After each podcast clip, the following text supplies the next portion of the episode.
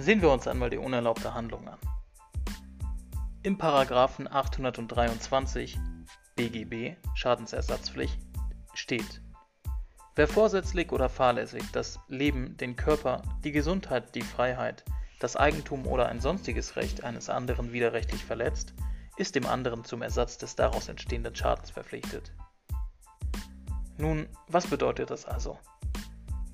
Unter Vorsatz verstehen wir mit Wissen und Wollen, also etwas ganz bewusst zu tun. Unter Fahrlässigkeit wiederum verstehen wir die Sorgfaltspflicht außer Acht lassen, also etwas unabsichtlich tun, obwohl ich darauf hätte achten sollen. Hier kommt also wieder mein Nachbar ins Spiel.